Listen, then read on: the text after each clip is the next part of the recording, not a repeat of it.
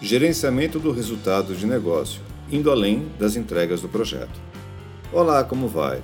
Com certeza, todos os bons gerentes de projetos e principais interessados já compreenderam que os projetos não são, ou pelo menos não deveriam ser, realizados por desejo, capricho ou interesses pessoais, e sim para adicionar valor às organizações envolvidas, acelerando a estratégia e aumentando a competitividade.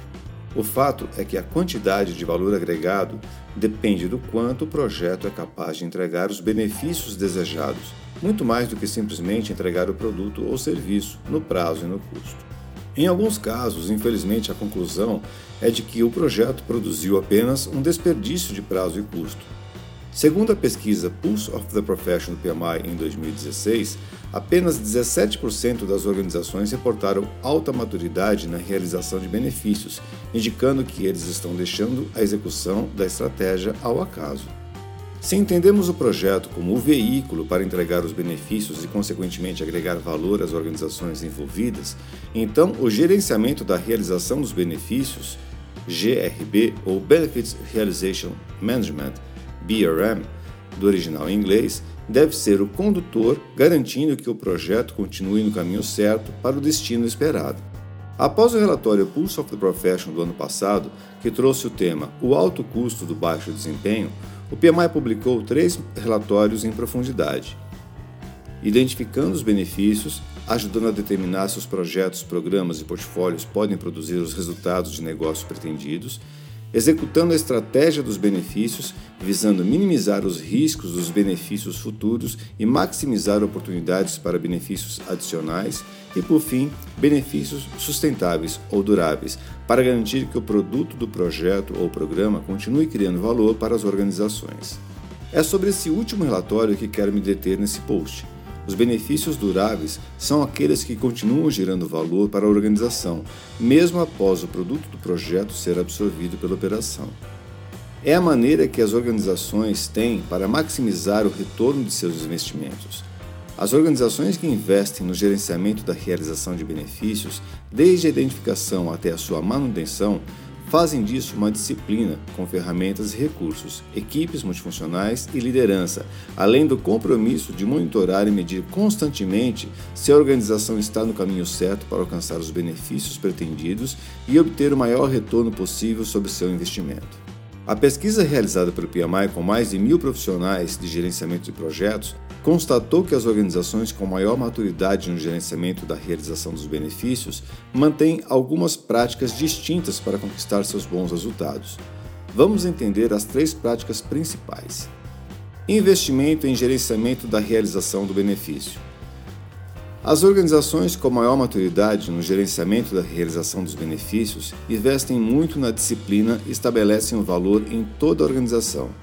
Elas constroem uma base sólida de ferramentas, recursos e equipes multifuncionais para alcançar e manter os benefícios. Elas também almejam benefícios de projetos que se alinham com os objetivos estratégicos organizacionais e monitoram e medem o progresso dos benefícios tanto na execução do projeto quanto depois de sua finalização e transição do produto para a operação. Como resultado, essas organizações desperdiçam menos tempo e dinheiro e possuem taxas mais altas de realização dos benefícios planejados. Portanto, os investimentos valem a pena. De acordo com a pesquisa, as organizações com alta maturidade em gestão da realização dos benefícios possuem uma média de mais de 50% dos projetos atendendo às metas planejadas e objetivos de negócio, em comparação com aquelas com baixa maturidade. O caminho para a maturidade no gerenciamento da realização dos benefícios passa por três importantes etapas: alinhar os benefícios do projeto com os objetivos estratégicos da organização, medir o desempenho durante a execução e garantir a continuidade da realização dos benefícios pós-projeto. A segunda prática é foco nos benefícios. As organizações que se comprometem com as atividades de transição e sustentabilidade dos benefícios apresentam resultados melhores com altos índices de realização de benefícios e alcançam ou ultrapassam o retorno planejado de investimento em quase 70% dos projetos. Portanto, o foco é essencial.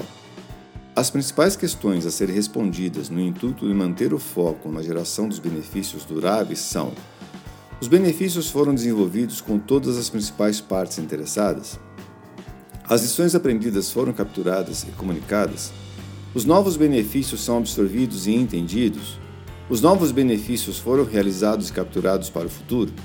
A terceira e última prática é comunicação dos objetivos.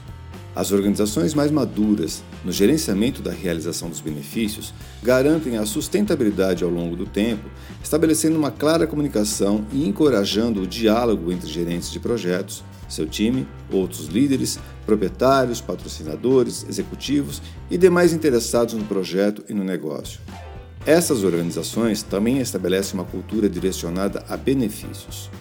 Ainda segundo a pesquisa do PMI, 92% das organizações maduras providenciam para que suas equipes de projeto fiquem cientes do sucesso ou fracasso na realização dos benefícios depois que o projeto foi finalizado e entregue à operação.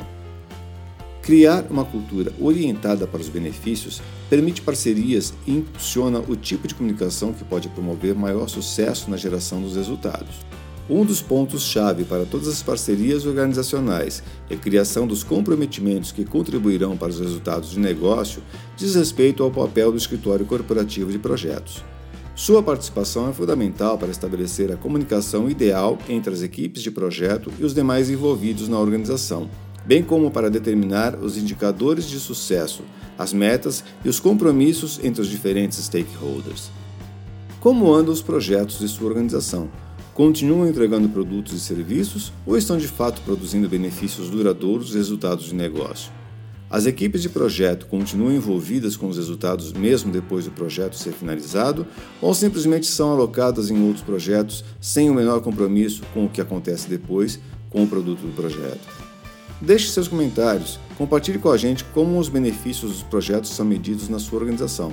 Um abraço e bons projetos!